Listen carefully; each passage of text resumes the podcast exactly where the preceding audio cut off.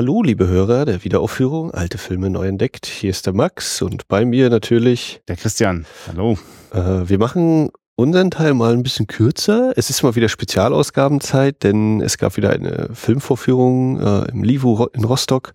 Die DEFA-Verbotsfilme sind in ihre dritte Runde gegangen. Auf dem Menü stand als Hauptspeise heute Spur der Steine. Und da werdet ihr jetzt gleich in wenigen Sekunden einen Stimmwechsel vernehmen zu weiblichen Stimmen. Es sind Studentinnen der Universität Rostock, die eine Einführung vor dem Film gegeben haben. Oder um ganz genau zu sein, werdet ihr erst eine männliche Stimme hören, nämlich die von Andi Reder, dem Seminarleiter, der kurz nochmal das Publikum begrüßt und sagt, was uns jetzt gleich erwartet. Und dann kommt die Einführung der Studentinnen. Herzlich willkommen zum dritten Abend der DEFA Verbotsfilmreihe. Vielen Dank, dass Sie wieder so zahlreich erschienen sind, trotz Fußball heute Abend äh, im Fernsehen und ähm, Sonnenschein draußen. Ähm, genau, heute ist äh, die Präsentation oder die Vorführung des Films Spur der Steine. Ähm, wahrscheinlich mit der bekannteste der DEFA-Verbotsfilme, wird häufig gezeigt im Fernsehen und demzufolge gehe ich davon aus, dass viele von Ihnen den schon gesehen haben. Und bevor wir loslegen ähm, mit dem Rahmenprogramm sozusagen, möchte ich nochmal kurz erklären, ähm, was der Kontext dieser Veranstaltung ist und was Sie heute Abend erwartet. Also der Grund, warum wir hier sind, ist, dass es im Wintersemester ein Seminar an der Universität Rostock gab im Institut für Medienforschung, was sich mit den DEFA-Verbotsfilmen beschäftigt hat. Wir haben dort sechs Verbotsfilme analysiert, uns angeschaut, ähm, die Studierenden haben dort Forschungsarbeiten angefertigt, Referate gehalten über die Verbotsfilme und viel recherchiert. Und diese Ergebnisse der Forschung äh, werden sie im Rahmen dieser Filmreihe bei den fünf Filmen, die wir ausgewählt haben, dann vor Ihnen dann präsentieren. Okay, dann möchte ich jetzt gern übergeben, weil der Film ist relativ lang, geht über zwei Stunden und wir sollten nicht so viel Zeit verlieren. Also äh, nochmal herzlichen Dank, dass Sie da sind und ich übergebe an die beiden Studentinnen. Liebes Publikum, Vielleicht erinnern Sie sich noch an das erste Mal, als Sie Spur der Steine sahen. Vielleicht waren Sie bei der Uraufführung des Films am 15. Juni 1966 im Potsdamer Thalia Kino. Oder Sie kamen zur Berliner Premiere am 30. Juni ins Kino International. Eventuell haben Sie den Film aber auch hier in Rostock vor 50 Jahren gesehen, als Krawalle den Ablauf störten.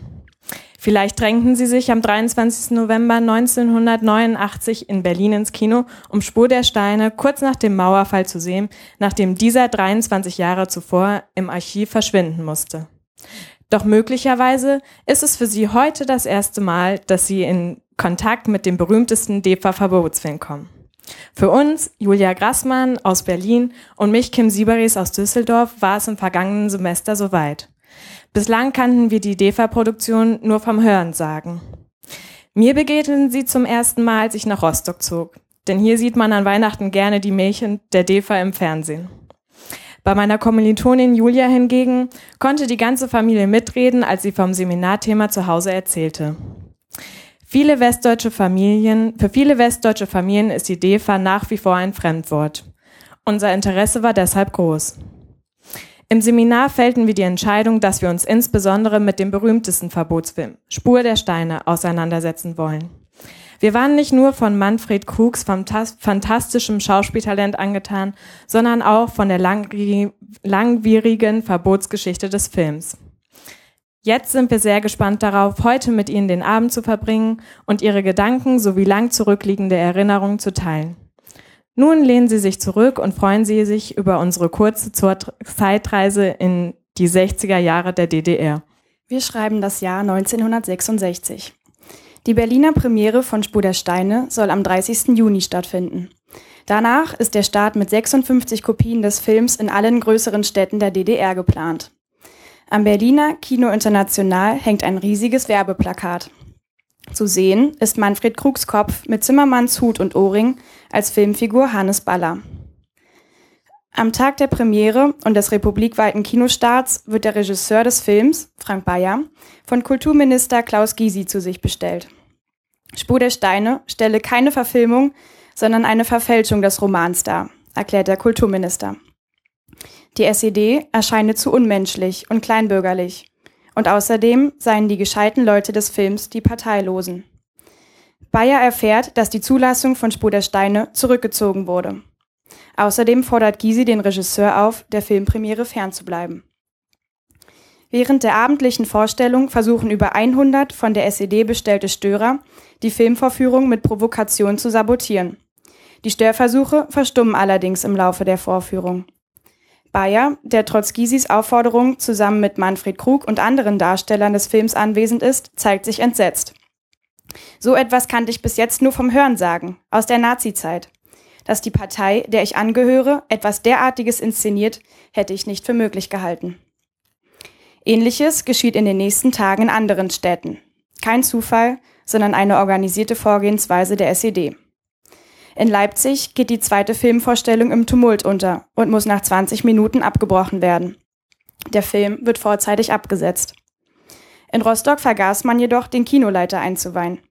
Als die organisierten Provokationen anfangen, ruft er die Polizei, die den Krawall unterbinden kann. In Halle verlaufen die Vorführungen ohne Störung. Aber auch hier wird Spur der Steine nach wenigen Tagen abgesetzt. Fünf Tage nach der Premiere in Berlin findet die erste Parteiaktivtagung zum Thema Spur der Steine statt. Vor allem Siegfried Wagner, Leiter der Kulturabteilung des ZK der SED, spricht sich gegen den Film aus. Des Weiteren droht er seinen Machern, Wer die Hand gegen die Arbeiterklasse erhebt, dem wird sie abgehauen.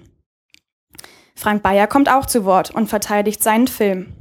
Leider ist er damit der Einzige. Die Versammlung wird abgebrochen und auf den 13. Juli vertagt. Einen Tag später erscheint ein initiierter Text von ZK-Sekretär Kurt Hager in der Zeitung Neues Deutschland. Dieser soll das Filmverbot und die Kinostöraktion rechtfertigen. Es heißt, der Film erfasst nicht das Ethos, die politisch-moralische Kraft der Partei der Arbeiterklasse und der Ideen des Sozialismus, bringt dafür aber Szenen auf die Leinwand, die bei den Zuschauern mit Recht Empörung auslösten. Das Resultat? Spur der Steine verschwindet im Tresor. Am 13. Juli findet schließlich die vertagte Versammlung statt. Die Teilnehmer bemühen sich, ihre parteikonforme Haltung unter Beweis zu stellen. Sie greifen den Film und seine Schöpfer an und erklären, dass sie die Gefährlichkeit des Films zu spät erkannt hätten.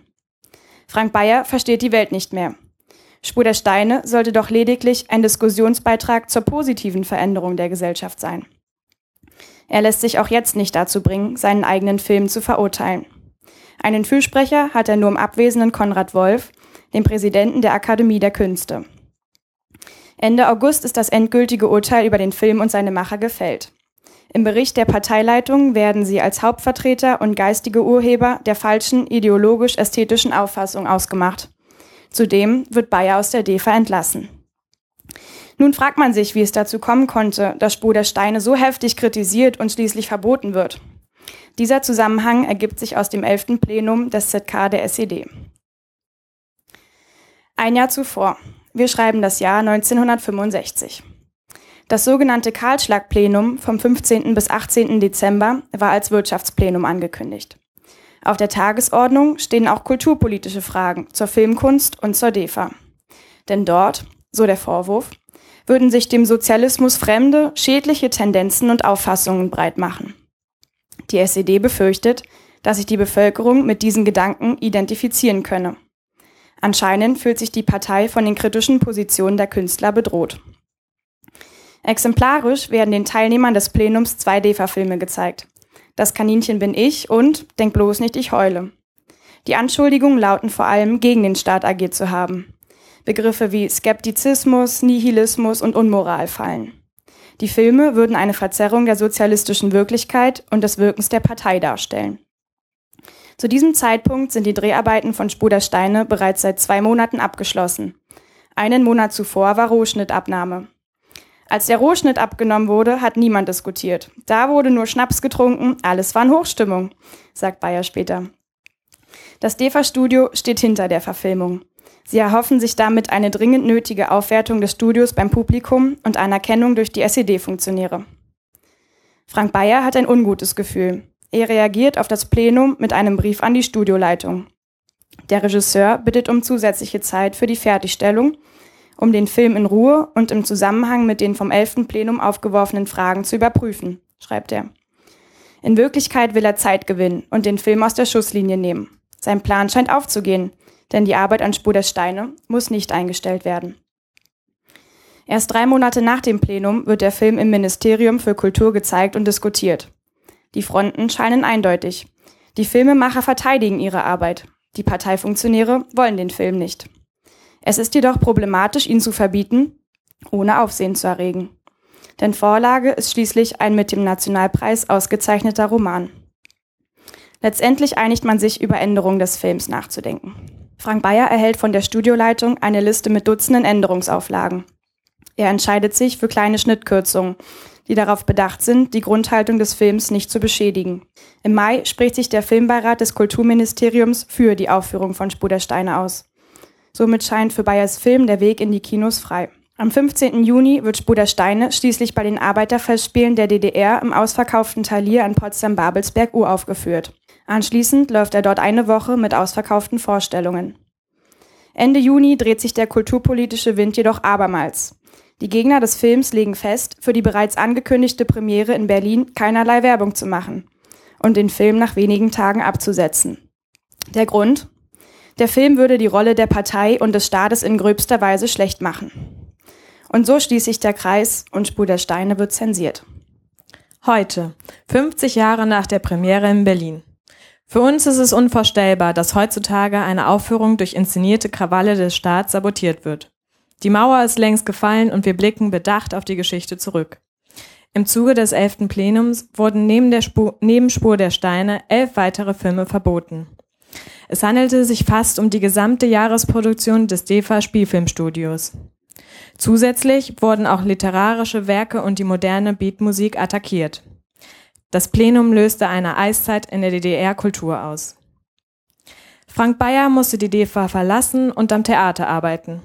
Heute weiß man, dass sich die Diskussion um Spur der Steine verschärfte, nachdem Walter Ulbricht, damals mächtigster Mann der DDR, ihn als untragbar einstufte. Offen bleibt noch immer der wahre Grund des Verbots.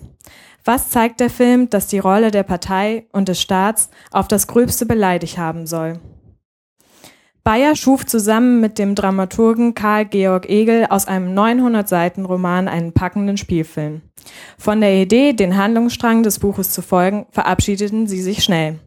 Das hätte einen dreieinhalb Stunden langen Film ergeben. Ein Kompromiss musste her. Und so entstand die Idee, die Rahmenhandlung einer Parteiversammlung zu erfinden. In dieser sollen sich alle Handlungsabläufe verbal zusammenfassen lassen. Im Parteiverfahren geht es um den neuen Sekretär einer Großbaustelle, der beschuldigt wird, sich unmoralisch und politisch falsch verhalten zu haben. Durch die nun folgende Ursachenforschung, die von Rückblenden begleitet wird, kann das Geschehen ständig reflektiert werden. Trotz der neuen Rahmenhandlung ist der Film noch zu lang. Zu diesem Zeitpunkt ahnte noch niemand, dass die Parteifunktionäre die treibende Kraft beim Kürzen sein würden. Der Regisseur konzipierte drei Fab Fabelstränge, die im Film miteinander verbunden werden. Zum einen die Geschichte des zuvor benannten Parteifunktionärs Werner Horrath, der als neuer idealistischer SED-Parteisekretär Sekretär auf der Großbaustelle Skona, dem zentralen Schauplatz der Geschichte, eingesetzt wird. Er ist sichtlich überfordert mit den chaotischen Umständen auf der Baustelle und versucht, die Situation mit Vernunft und sozialistischer Korrektheit zu steuern. Dem Wunsch nach besseren Zeiten teilt er durchaus nicht allein, denn auch der vorlaute Arbeiter Hannes Baller versucht Ordnung auf der Baustelle zu schaffen. Er ist Mittelpunkt des zweiten Fabelstrangs. Baller handelt direkt und rebelliert so gegen seine Vorgesetzten. Er und seine Brigade halten nicht viel von den bürokratischen Regeln der Planwirtschaft, zählen aber dennoch zu den produktivsten Arbeitern. Denn was die Bauleitung vermasselt, rückt Baller auf seine anarchistische Weise wieder gerade. Ein Beispiel? Wenn Material fehlt, verschafft es Baller sich auf eigene Faust. Von seiner Brigade wird er als König der Baustelle gefeiert. Etwas mehr Charme hält die Geschichte durch das Hinzukommen des dritten Fabelstrangs, der die ersten beiden verbindet. Und wie könnte es anders sein? Eine Frau betritt die Bühne. In Skona wird eine Ingenieurin eingestellt, Kati Klee. Kati entpuppt sich als eine starke und selbstbewusste Frau. Hilfe von Männern braucht und will sie nicht. Dies beweist sie bereits bei dem ersten Auftreten auf der Baustelle, als sie vom Oberbauleiter gewarnt wird, dass sie hier nicht ernst genommen werden könnte und ihr alle Männer nur unter den Rock gucken werden. Antwortete Kati trocken, wissen Sie nicht, dass Frauen auch Hosen tragen? Mit ihren frischen Ideen zur Verbesserung der Situation auf der Baustelle stoßen Kati und Horat vorerst auf den Widerstand des Brigadeführers Baller. Den Einzelkämpfer von einer Zusammenarbeit zu überzeugen, fällt ihnen nicht leicht. Horat schreckt aber auch von, vor unkonventionellen Methoden nicht zurück. Balla und Horat verbindet seither eine Mischung aus gegenseitigem Respekt und Rivalität. Zwischen Horat, Balla und Kati entsteht eine Art Dreiecksbeziehung, in der sich beide Männer in Kati verlieben. Für wen sich Kati wohl letztendlich entscheiden wird? Für den eher schmächtigen und stillen Horat oder für Balla, den aufmüpfigen und selbstbewussten Mann? Bevor der Film nun beginnt, möchten wir Sie noch auf eine Besonderheit aufmerksam machen. Die fähige, aber unsozialistisch aufmüpfige Arbeiterbrigade von Halles Baller erinnert stark an den amerikanischen Western. Die Ähnlichkeit von Baller und seiner Brigade mit den Cowboys aus Hollywood-Filmen ist unverkennbar. Sie tragen schwarze Korthosen und einen breitkrempigen Hut. Wenn Baller mit seiner Brigade in einer langen Einstellung über die Großbaustelle läuft, denkt man glatt, Schkona würde sich zur Schaustelle einer Landeroberung in den Weiten der Prärie verwandeln der sozialistische Arbeiter als Wildwest-Einzelkämpfer. Durch die Eigenschaften der männlichen Figuren auch die Eigenschaften der männlichen Figuren erinnern an das Western-Genre. Sie verkörpern Draufgängertum und die Gier nach Freiheit. Nur dass es sich in Spur der Steine eben nicht um den wilden Westen, sondern um den sozialistischen Osten handelt. Die Parteiführung sah Spur der Steine jedoch in einem ganz anderen Licht. Die soeben beschriebene Darstellung des sozialistischen Alltags bedeutete wohl das Ende für ihn. Doch was genau im Film war für das Verbot besonders ausschlaggebend? Um dies mit ihm nach dem Film zu diskutieren, haben wir heute einen Gast eingeladen. Professor Dr. Mario, Mario Niemann wird uns als DDR-Historiker der Universität Rostock zur Seite stehen und Fragen beantworten. Aber jetzt wird es höchste Zeit, dass Sie sich Ihr eigenes Bild machen. Film ab. Okay, das war die Einführung es ist echt auch eine Herausforderung vor einem neugierigen, äh, vollen Saal, jetzt mal sozusagen noch was vor den Film zu setzen. Ich möchte die Rolle ehrlich gesagt nicht haben. Also du hast ja ab und zu mal bei den Schatzkisten. Ja, ja. Und da sitze ich ja schon manchmal, wenn es bei dir irgendwie an die zehn Minuten dauert und, und drehe und wende mich und denke, ja, ich weiß, schon interessant, aber der Film muss jetzt losgehen. Und äh, die, man hat die Mädels auch angemerkt, sie hatten im Nacken, dass der Film ja seine stattliche 130 Minuten auf die Waage bringt. Ja, ähm, 40 würde ich fast sogar behaupten. Also so neben, aber also knapp über 130 sogar noch. Ja, noch ein bisschen Extra Time. Ui. ja, Extra Time ist ja auch alles das, was ihr jetzt gerade hört. Denn äh, falls ihr euch schon wundert, warum wir hier so wenig unsere eigene Meinung oder noch gar nicht unsere eigene Meinung zu Spur der Steine verlauten lassen, das liegt daran, dass die Folge WA 092, die folgt halt noch. Die wird dann wieder ganz wie gewohnt von uns äh, an einem Sonntag erscheinen, auch wenn das bisher jetzt gerade so ein bisschen durcheinander geraten ist. Jetzt hört ihr also statt unserer Meinung und Filmgespräch, hört ihr, was die Studentinnen einen Professor fragen, der sich mit der Historie etwas besser auskennt. Genau, Professor Dr. Mario Niemann äh, vom auch von der Universität Rostock, völlig überraschend, äh, Historiker, DDR-Geschichte ist mit sein Spezialgebiet, der war da zu Gast. Wir hören mal rein. Ja, liebes Publikum, wir hoffen, dass Ihnen der Film gefallen hat und ähm, Bevor wir die Diskussion auch ans Publikum richten, möchten wir zuerst Fragen an unseren Gast, Herrn Niemann, stellen. Die erste Frage lautet, was ist denn aus Ihrer Sicht als DDR-Historiker der Grund für das Verbot des Films? Also wer in der DDR aufgewachsen ist, und ich glaube, das trifft auf einige hier zu in diesem Raum, der kann relativ einfach erkennen, aus welchen Gründen dieser Film verboten worden ist. Man kann das auch wirklich eins zu eins der Rezension entnehmen, die im Neuen Deutschland seinerzeit erschienen ist. Es sind vor allem zwei Gründe, die die politisch Verantwortlichen bewogen haben, diesen Film dann letztlich doch äh, zurückzuziehen. Erstens ist es die Darstellung der Arbeiterklasse und der Arbeiter in diesem Film. Und zweitens ist es die Darstellung der Partei. Also dieser Film, in, in einer Szene des Films äh, kann man den Satz hören, keine Fehlerdiskussion, wir müssen nach vorne diskutieren. Und genau das macht der Film eben nicht dieser ganze Film ist eine einzige Fehlerdiskussion. Er zeigt eine Partei, die in sich zerstritten ist. Er zeigt einen Parteisekretär, einen äh, Funktionär damit, der moralisch verwerflich handelt, der unehrlich ist. Sie müssen daran denken, dass zu dieser Zeit noch die sogenannten zehn Gebote der sozialistischen Moral galten. Und die Partei maßte sich eben an, das Verhalten ihrer Funktionäre auch bis in die privaten Einzelheiten zu bestimmen und zu dominieren. Und ein Funktionär, der so handelt, dann ist es schlimm genug, dass es solche gibt, aber man muss sie nicht zum Gegenstand und zum, zur Hauptfigur, zu einer der Hauptfiguren eines solchen Films machen. Unter anderem auch deshalb, weil sie ein Sicherheitsproblem darstellen. Wer sich moralisch äh, so daneben benimmt, der ist erpressbar und damit ein Sicherheitsproblem. In der Rezension ist der schöne Satz äh, dargestellt, der Film würde nicht, Sie haben es ja zitiert, das Ethos des Aufbaus erfassen.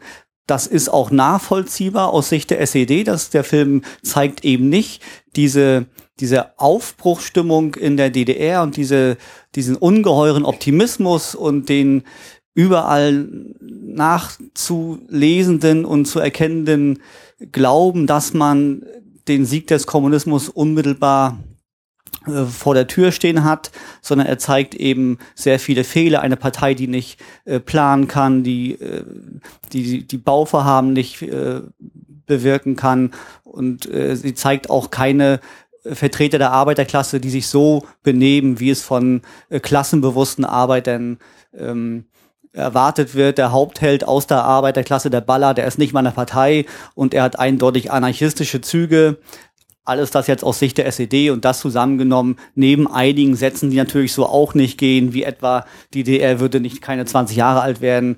Ähm, das ist jetzt eine Kleinigkeit, aber die Grundtendenz ist klar. Darstellung der Partei, Darstellung der Arbeiterklasse, das ist äh, aus Sicht der SED völlig daneben gegangen und äh, war nach äh, äh, Eintreten der Phase dieser äh, dieses äh, kulturpolitischen Rigorismus nicht mehr zu äh, rechtfertigen.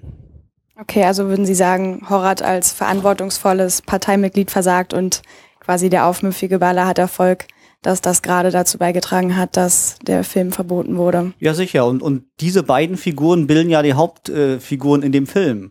Und da hätte man sich aus Sicht der SED natürlich ähm, Personen gewünscht, die diese Aufbruchstimmung und die Richtigkeit äh, der Maßnahmen der Partei äh, verkörpern. Und, und keiner von beiden tut das. Wäre es denn jetzt in der heutigen Zeit vorstellbar, dass ein Film aus diesen Gründen, die Sie gerade genannt haben, verboten wird? Naja, das ist so eine Frage, äh, da endet so ein bisschen meine Kompetenz als Historiker.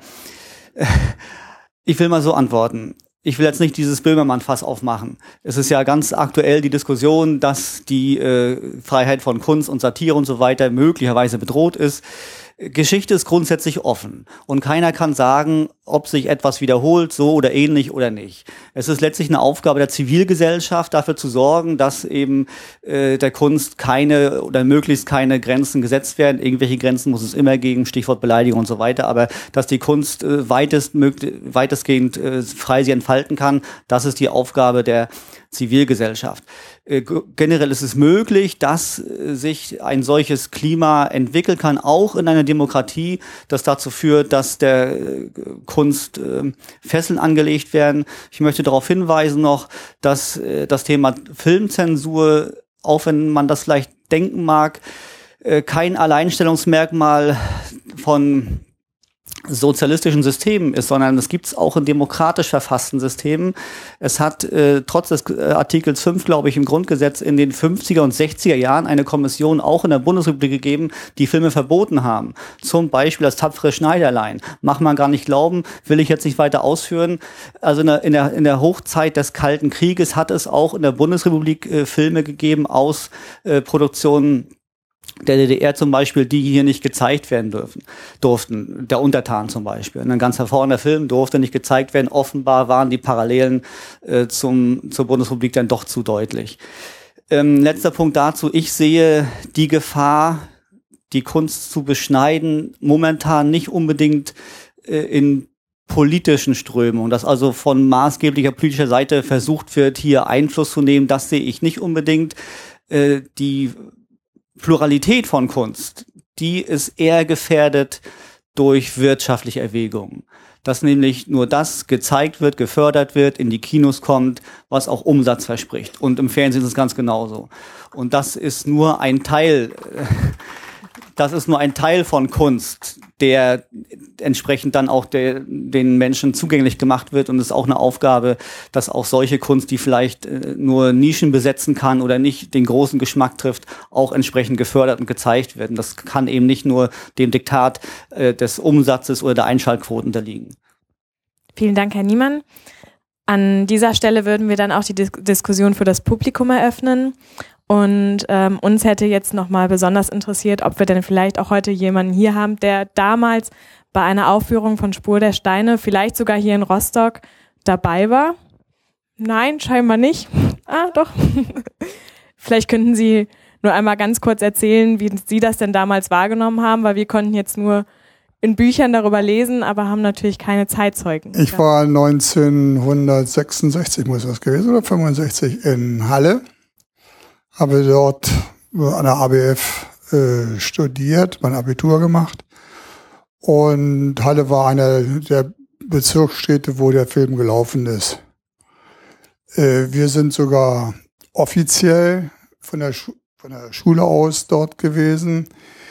Nun kann ich aus der heutigen Sicht und aus den damaligen Erkenntnissen, die ich als 18-Jähriger hatte, nicht unbedingt äh, urteilen oder darüber sprechen und, und Aussagen machen, ob, der, ob wir dort hingeschickt worden sind, um das Kino voll zu machen. Aber der Film lief mehrere Tage, also ich glaube nicht, dass das in dem dass das so ein, so ein Ziel gewesen ist, uns dahin zu schicken. Wir haben dort während der Studiums drüber diskutiert. Äh, sehr verwundert waren wir dann, als auf einmal eine Diskussion angefangen hat, wie sie in der Rezension im neuen Deutschland, äh, na wie soll ich mal sagen, hochgejubelt wurde und wie es dann zum äh, Verbot kam. Tut mir leid, ich war damals ein bisschen nicht so involviert in gesellschaftlichem Leben. Mir ging es so ähnlich wie den Schauspielern, die in den beiden ersten Filmen hier Diskussionen zur Diskussion gesprochen haben, die einfach nur gesagt haben, wir haben da mitgemacht, das war toll, wir fanden den Film auch toll, aber diese, äh, was der Herr Professor eben sagte, diese Auseinandersetzung zwischen äh, Anspruch und Wirklichkeit in der sozialistischen Moral, Arbeitsmoral oder anderen Moral, der, die, die, diese, wie sagt man dazu, diese, diesen Widerspruch habe ich nicht gesehen. Vielen Dank. Dann sind denn noch weitere Fragen? Mich würde mal interessieren, ich hatte ja schon im Internet nachgelesen bei Wikipedia, dass der Film ja dann im Keller verschwand, das Buch aber weiterhin verlegt wurde. Äh, wie ist eigentlich, das klang in der Einführung schon mal ein bisschen an, eigentlich die so unterschiedliche Bewertung vorgenommen worden, dass also wie gesagt Neuetsch weiter verlegt wurde, aber der Film eben dann so total äh, ignoriert äh, wurde. Ich denke, man muss das ähm, an der Wirkung messen. Ein Kinofilm kann wesentlich mehr Menschen erreichen und wesentlich mehr stärker berühren. Und dieser Kinofilm hat Sachen, die in dem Buch zwar stehen, aber nicht so ausführlich dargestellt sind, nicht so zugespitzt dargestellt sind, hat er hier noch ein bisschen auf die Spitze getrieben. Mit bestimmten Dialogen, mit bestimmten Szenen. Auch dieses Komödiantische zum Beispiel, ne, wo man sich auch lustig macht über die Partei und so. Dieses Komödiantische, das haben die äh, Filmemacher teilweise auch improvisiert. Das war im Buch gar nicht angelegt. Also der Film ist wesentlich gefährlicher aus Sicht der SED als das Buch. Und das Buch war schon preisgekrönt hatte schon Preise bekommen, das hätte man ohne sehr großen Gesichtsverlust nicht mehr zurückziehen können. Vielleicht kann ich da noch was zu ergänzen. Ähm, wir haben auch in der Erforschung des Films ähm, festgestellt, dass das Buch in Auszügen schon in verschiedenen Literaturzeitschriften veröffentlicht wurde. Das heißt, es gab schon eine ähm, Öffentlichkeit, die halt Kapitel dieses Buches gelesen haben, bevor es letztendlich äh, eine kritische Auseinandersetzung mit dem Inhalt gab. Und auch Neutsch war relativ schnell Preisträger eines Literaturpreises. Das sind halt sozusagen Mechanismen, die dann irgendwann funktionieren, die es auch schwieriger machen, so ein Buch dann im Nachhinein halt wieder zu verbieten und wieder vom Markt zu nehmen. Und das war halt bei den Filmen, gerade in dem Kontext Elftes Plenum, ein bisschen einfacher. weil es halt diese kulturpolitische Strömung genau in dem Moment, Dezember 1965, gab. Und daran ableitend hat man dann halt äh, sozusagen sich dann nochmal die schon fertig produzierten oder fast fertig produzierten Filme dann angeguckt und äh, da war es dann halt möglich zu sagen, okay, die lassen wir nicht ins Kino. Obwohl natürlich bei Spur der Steine ähm, hat man ja gesehen, dass es ähm, noch eine Woche gebraucht hat, um diesen Film wieder zurückzuziehen. Aber das war halt bei dem Buch, ähm, also man hat sich natürlich auch die kritischen Fragen gestellt, warum kann man sozusagen einen Film verbieten und das Buch bleibt auf dem Markt. Genauso bei Das kann ich über ich was genau andersrum. Manfred Bielers Buch wurde verboten, ähm, äh, wurde, wurde ausgezeichnet und äh, veröffentlicht. Ähm, und äh, der Film dann verboten. Also es gab halt schon immer so widersprüchliche ähm, ja, Tendenzen in der Kulturpolitik der DDR, würde ich sagen. Ähm, und das, das Verbot des Films war auch hier meiner Ansicht nach wieder sehr, sehr stark im Kontext F des Plenum.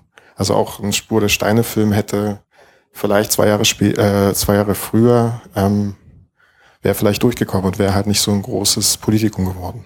Das ist natürlich sehr spekulativ. Gibt es denn noch weitere Fragen? Sonst würden wir vielleicht noch eine abschließende Frage stellen wollen. Und zwar sind wir vorher im Text nochmal auf die Western-Elemente eingegangen.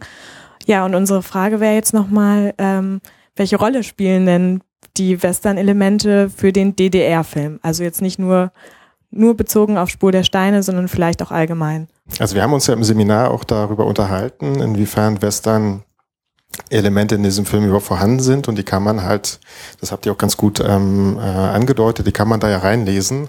Also wenn man bloß denkt an die sieben äh, Zimmermänner, die dort auftreten am Anfang, äh, der Verweis auf die glorreichen Sieben ist natürlich relativ naheliegend und der Film wurde auch in der DDR gezeigt in der Zeit. Ähm, also da, man konnte ihn sehen und man konnte diesen Verweis auch verstehen. Ähm, und es gibt relativ viele ähm, ja letztendlich Hinweise, die halt auf dieses Western-Genre halt hindeuten. Die Kleidung natürlich, die Hüte, die Zimmermanns, Korthosen, ähm, die Art und Weise, wie Baller mit seiner Brigade dann äh, auf die Baustelle kommt, dort einmarschiert. Ähm, von der Produktionsseite kann man ganz einfach sagen, dieses Cinemascope-Format war ja auch relativ neu für die DDR, ähm, passt auch ganz gut zum Western. Also es gibt da halt viele Elemente, die ähm, die man letztendlich ähm, auf dieses Western-Genre halt irgendwie projizieren kann. Und es wird auch in der, in der Forschung äh, thematisiert, also jedenfalls was die Medienwissenschaft angeht, äh, dass da irgendwie viele Western-Elemente zu finden sind. Wir hatten ja letzte Woche, glaube ich, eine Wortmeldung zur die große Bärin, die Söhne der großen Bärin. Das ist ja auch ein Film von äh, der Jahresproduktion 66, der wirklich 66 rauskam, also einer der wenigen, der durchging von dieser Jahresproduktion. Und da begann ja im Prinzip auch die, die Indianerfilm-Tradition im, im DEFA-Film. Also es gab diese Tendenzen, dass auch die DEFA-Genre-Kino versucht hat, probiert hat und äh, Indianerfilme, Westernfilme oder Anleihen im Westernfilm wurden halt ähm, gerade in dieser Zeit hat aufgenommen und ja weiterentwickelt auch für den DDR-Film ich weiß nicht, also ich kenne wahrscheinlich alle die Indianerfilme, gehe ich mal von aus, ähm, waren ja auch die Publikumsrenner in dieser Zeit. Und ähm, ein Glück für die DEFA, dass es solche Filme gab, weil natürlich, ähm, also durch diesen dieses Verbot der zwölf Filme oder der zwölf Produktionen natürlich auch relativ wenige DDR-Filme im Kino waren. Und da war es natürlich aus DDR-Funktionärsicht auch gut, dass solche ähm, wenigen Filme dann auch viel Publikum zogen. Bayer hat auch noch relativ viel komödiantische Elemente. Also man könnte auch sagen, das ist eine, eine Western-Komödie, weil es ist ja auch ein sehr, sehr lustiger Film. Ja, wenn es dann keine weiteren Fragen mehr gibt, würden wir Ihnen recht herzlich danken, dass Sie erschienen sind und ähm, ja, kommen Sie gut nach Hause und vielleicht bis nächste Woche. So, das war der komplette Mitschnitt zu den Gesprächen äh, nach der Filmvorführung. Ich fand das ja nicht ganz unspannend, als da jemand da war, der vor 50 Jahren als 18-Jähriger die die ganz kurze Zeitspanne erwischt hat, die drei Tage, in der der Film tatsächlich äh, offiziell im Kino gelaufen ist.